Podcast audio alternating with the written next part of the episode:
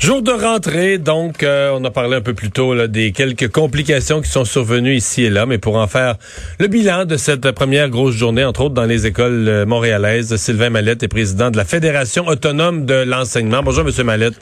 Bonjour, Monsieur Dumont. Euh, des choses à raconter sur la journée aujourd'hui ou un bilan plutôt positif, somme toute? Ben, écoutez, je vous dirais qu'une rentrée, hein, c'est toujours un beau moment pour euh, les élèves, pour les parents, puis c'est aussi un beau moment pour les profs parce que les profs, euh, euh, clairement, là, étaient heureux de revoir en chair et en os leurs élèves parce que on est d'abord là pour enseigner auprès d'élèves avec qu'on va côtoyer toute l'année. Donc, je pense que les profs étaient euh, heureux de retourner là, à l'école parce qu'il faut se rappeler, hein, vous l'avez souligné, là, toutes les écoles, euh, oui, de l'île de Montréal, mais de la CMM n'avaient pas vécu la rentrée scolaire au printemps. Donc, euh, mais Donc on s'était pas vu depuis la, la, mi-mars, là.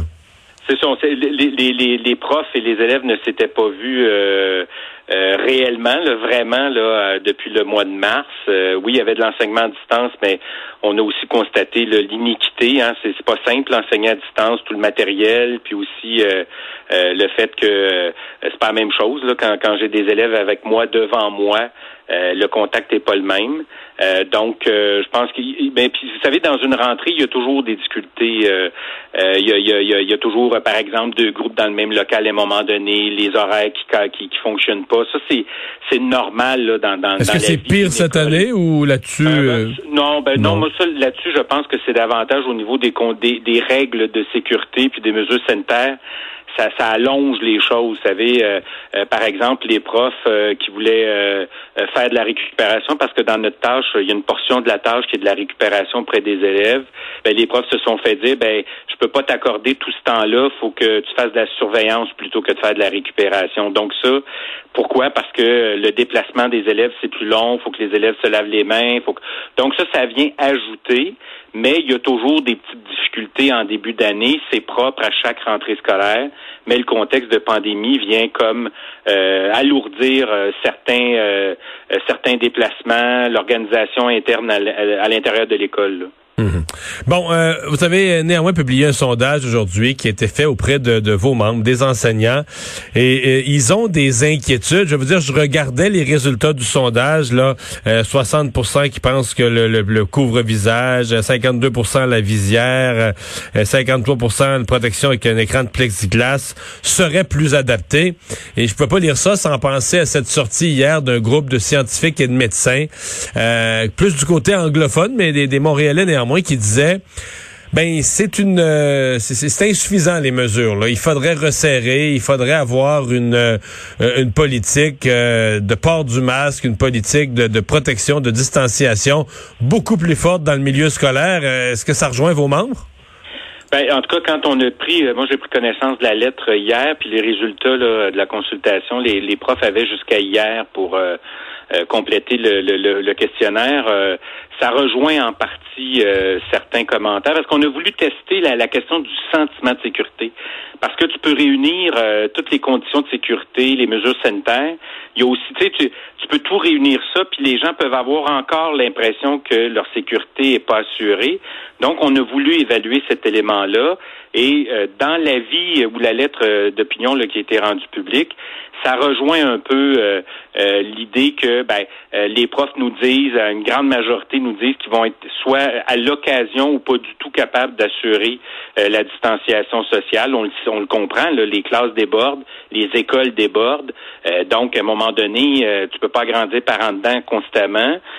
toute la question du matériel de protection, les gens nous ont dit, les profs nous disent, c'est ça qui nous permettrait d'assurer notre sécurité. au niveau de l'accessibilité à ce matériel, matériel-là, ça semble pas poser problème à part quelques endroits, mais ça c'est c'est pas euh, les, les profs semblent avoir accès à du matériel de protection en quantité suffisante. Il y a un enjeu autour du plexiglas là euh, dans certains endroits, mais de façon générale. Est-ce que euh, on, me racontait dans, dans, une entrevue que j'ai que j'ai faite plus tôt aujourd'hui, on me racontait que la directive des commissions scolaires, c'est que si un enseignant, parce qu'il y a certaines, semble-t-il que dans certaines classes, c'est assez exigu, c'est pas grand le mm. local, et donc euh, souvent le prof se trouve vraiment près des élèves, mm. et certains ont souhaité du plexiglas et ils ont eu comme réponse, mais payez-le. Si vous vous mettez, si vous voulez mettre un panneau de plexiglas, on vous empêchera pas, mais vous allez payer le panneau. C'est vrai ça? Euh, oui, on a porté cette euh, information-là à ma connaissance. Euh, quand on est allé chercher de l'information, c'est que il y a des enseignants, puis je pense qu'on peut pas le reprocher, qui cet été s'étaient déjà équipés, mais en achetant dans certains cas un plexiglas qui n'est pas reconnu par la direction de la santé publique, là, parce que ça prend un grade particulier là, qui, qui, qui, qui, est validé par la direction de la santé publique. Et dans certains cas, il y a des directions d'école qui ont dit aux profs, écoutez, on peut pas l'installer parce qu'il ne correspond pas aux normes. Mais on m'a aussi informé que dans un milieu, il y a, euh, euh, il y a des profs qui se sont fait dire, si vous en voulez, euh, payez-vous-le, ce qui, est, ce qui est complètement aberrant. On ne demanderait pas à une infirmière de payer les gants avec lesquels elle travaille tous les jours. Donc, ça, c'est des trucs qui vont se régler au niveau local parce qu'on a une plateforme là, numérique qui s'appelle mm. Sa cloche, dites-le nous, où les gens nous signalent des choses, puis ça permet aux syndicats locaux, aux représentants locaux de faire des représentations. Je reviens sur le sentiment de sécurité. Si, si je, je, regarde votre sondage, le chiffre peut-être qui cette question-là n'était pas posée précisément là, mais le chiffre qui pourrait peut-être le plus résumer, c'est 62% au total de vos membres qui considèrent que l'ensemble des règles dans les établissements ne sont pas suffisantes. Donc, est-ce qu'on peut dire que ces 62 %-là, euh, ça représente ceux qui n'ont qui pas le sentiment de sécurité? Ils sont rentrés quand même au travail ce matin, et ils ont accueilli leur groupe, etc., mais ils ont une inquiétude sur le plan de leur sécurité.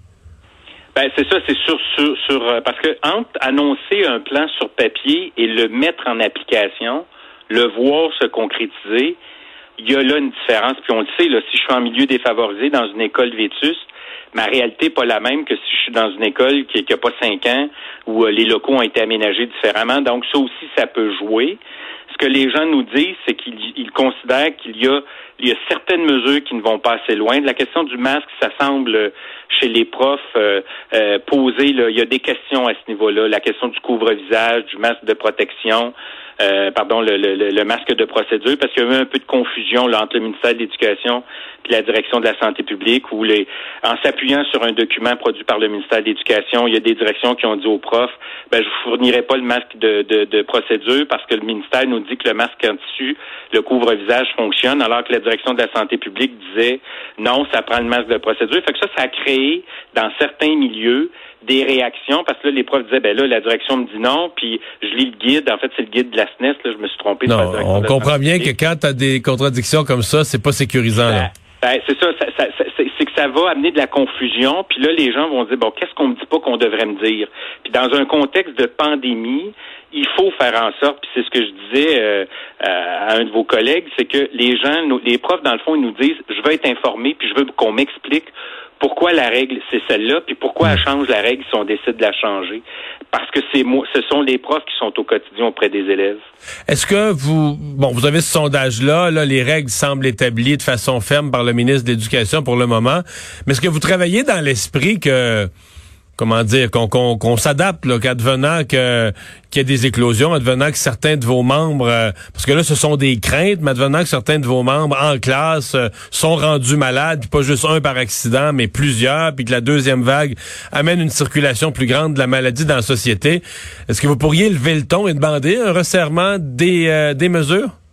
Ben, euh, vous savez, moi, ce qu'on constate aussi, c'est que les, le, le, le, plan du ministre suscite pas la confiance, ou en tout cas une, une majorité de profs considèrent. Mais ça dépend, parce que le, ministre lui subit des pressions à l'inverse. En fin de semaine, il y avait des milliers de personnes qui manifestaient parce qu'ils trouvaient ça ben, trop, puis qui disaient le masque, le masque, ça devrait être pas du tout, puis on va traumatiser nos enfants. Fait qu'il y a des pressions des deux bords, là. Ben, c'est, puis c'est, la même réalité hein, qu'on vit, hein, dans le sens où euh, on est en présence d'un, virus qu'on, connaît peu, qu'on connaît un peu plus, mais qu'on connaît peu. Et euh, le problème, c'est souvent c'est un problème de communication. Quand les choses ne sont pas expliquées, quand les décisions semblent venir d'en haut, euh, puis parfois même changer, parce qu'on a vu hein, le, gouvernement changer d'idée sur le ben, changer d'idée, adapter son discours sur la question du couvre-visage. Ça, ça permet à des gens, de façon légitime, de poser des questions. Mais les profs nous disent avoir davantage confiance aux directions d'établissement. Euh, pourquoi? Probablement parce que les directions d'établissement côtoient les profs dans les établissements, euh, et pour que ceux-ci mettent en place les mesures qui sont prévues dans le plan sanitaire. Donc, c'est, beaucoup lié a une question de communication. Puis évidemment, on assure la vigilance.